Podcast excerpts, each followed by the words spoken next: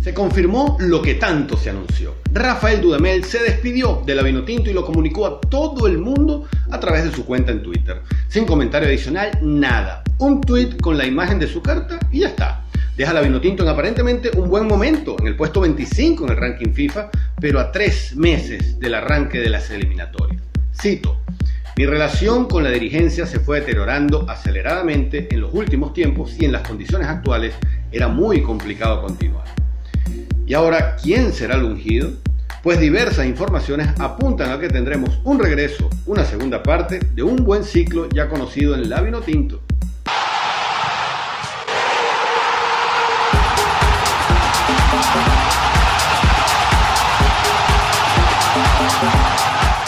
Hola, ¿qué tal? Bienvenidos a Fútbol en Línea. Mi nombre es Armando Naranjo y en Twitter como arroba naranjazos y el programa arroba fútbol en línea.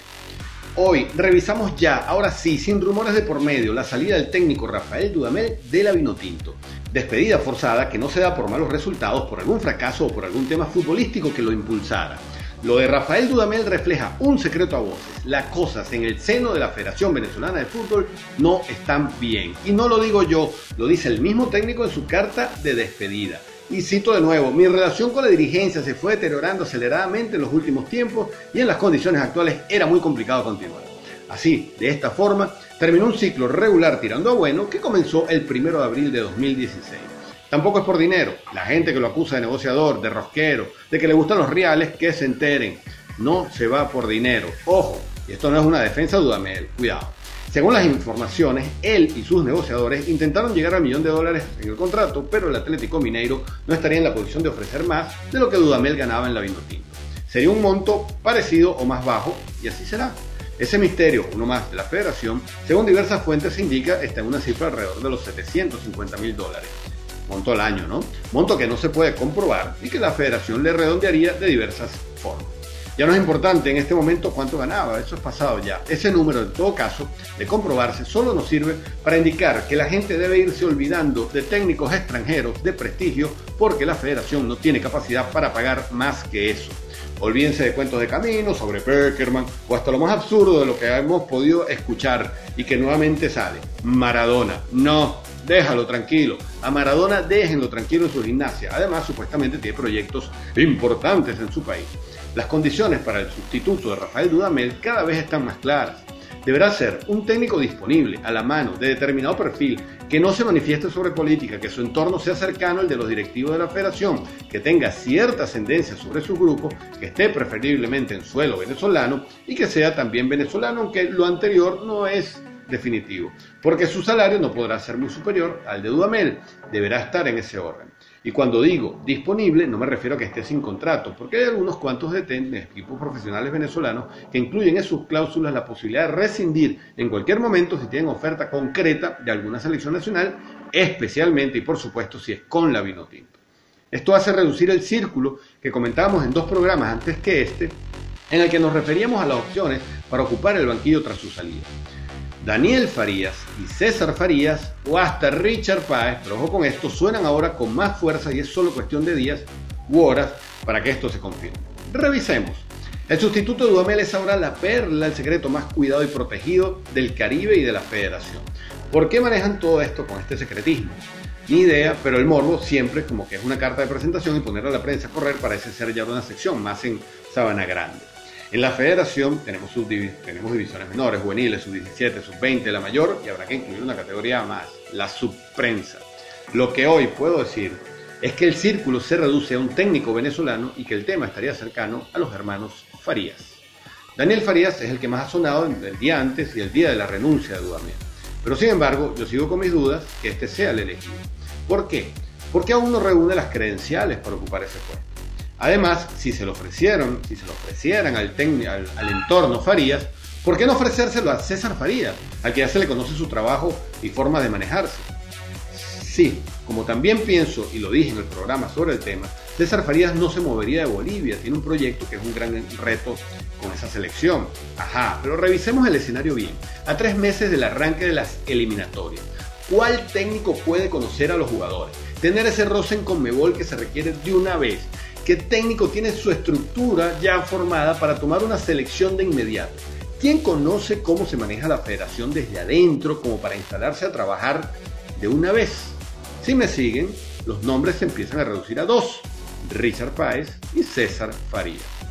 Richard Páez acaba de firmar contrato con Mineros, un nuevo proyecto, pero está, está en Venezuela y dice estar disponible. En su contra, hace dos años o tres fue el líder de un proyecto para sacar por los votos a la actual directiva de la Federación Venezolana de Fútbol, relaciones que aún parece no estar completamente restablecidas. César Farías, sí, tiene contrato reciente con la selección de Bolivia, pero pensándolo bien, ¿qué le puede ser más retador a Farías? ¿Trabajar con ese grupo con el que cuenta en Bolivia, que no apuesta nada, o regresar y trabajar con esta generación de vino tintos, que es incluso mejor a la que él tuvo en sus manos cuando dirigió a la vino tinto? Ojo, César Farías gana 850 mil dólares con Bolivia, una cantidad que podría manejar la federación y hasta por 100 menos no se vendría. En Bolivia no tiene posibilidades de Qatar. En Venezuela parece que más fácil es montar a Richard, pero el desencuentro personal con cierta parte de la dirigencia lo hace parecer imposible. César Farías y su entorno es más cercano a la federación, pero su freno puede estar en las cláusulas de rescisión de contrato con Bolivia que no conocemos. Si me preguntas qué pienso yo entre estos dos, te digo por gustos personales, por fútbol y por lo que creo que puede explotar mejor las condiciones individuales y de colectivo, me apunto al nombre de Richard Páez.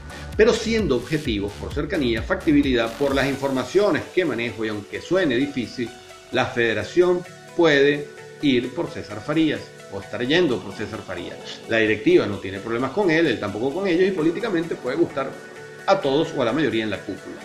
No es rumor, es lo que creo. El círculo se reduce drásticamente y puede ser que seamos testigos del retorno de César Farías. Es más, según me indican, es a quien quieren poner. Pero antes habría que resolver varios elementos, términos del contrato, resolución de su salida a Bolivia, movidas y viajes este, varios para hasta concretarse. La federación no lo va a anunciar hasta que sea un hecho y el técnico mucho menos hasta hasta que no esté firmado. Y eso no sería antes de la semana que viene, calculo yo, para aquellos que vean este programa hoy, 2 de enero, cuando lo estamos publicando. No se sabrá hoy, no es tan fácil como debería ser. A la federación le podemos pedir, eso sí, que no se demoren, por favor, como cuando contrataron a Noel San Vicente. La eliminatoria está encima y no hay chance de mucho. Se supone que ellos lo saben mejor que nosotros. El nuevo técnico deberá llegar directo a trabajar y tratar de amalgamar lo mejor, lo más rápido posible, sus ideas en conjunto a lo que deja construido su antecesor. A Rafael Dudamel, la mejor de verdad de las suertes en Brasil. Le está abriendo las puertas a los técnicos venezolanos afuera. Su oportunidad es muy importante y debe aprovecharla. Esperemos que se maneje mejor, que como lo hizo con la Vino Tinto, que otras sean su forma y que su trabajo y conocimiento le rindan sus frutos. A pesar de que no me gustó su fútbol, queda agradecerle, sí, ¿por qué no? Por conseguir algunos resultados importantes, dejar a Vinotinto en el puesto 25 del ranking FIFA, algunos partidos y resultados que demuestran que se puede conseguir cosas más importantes para el fútbol venezolano.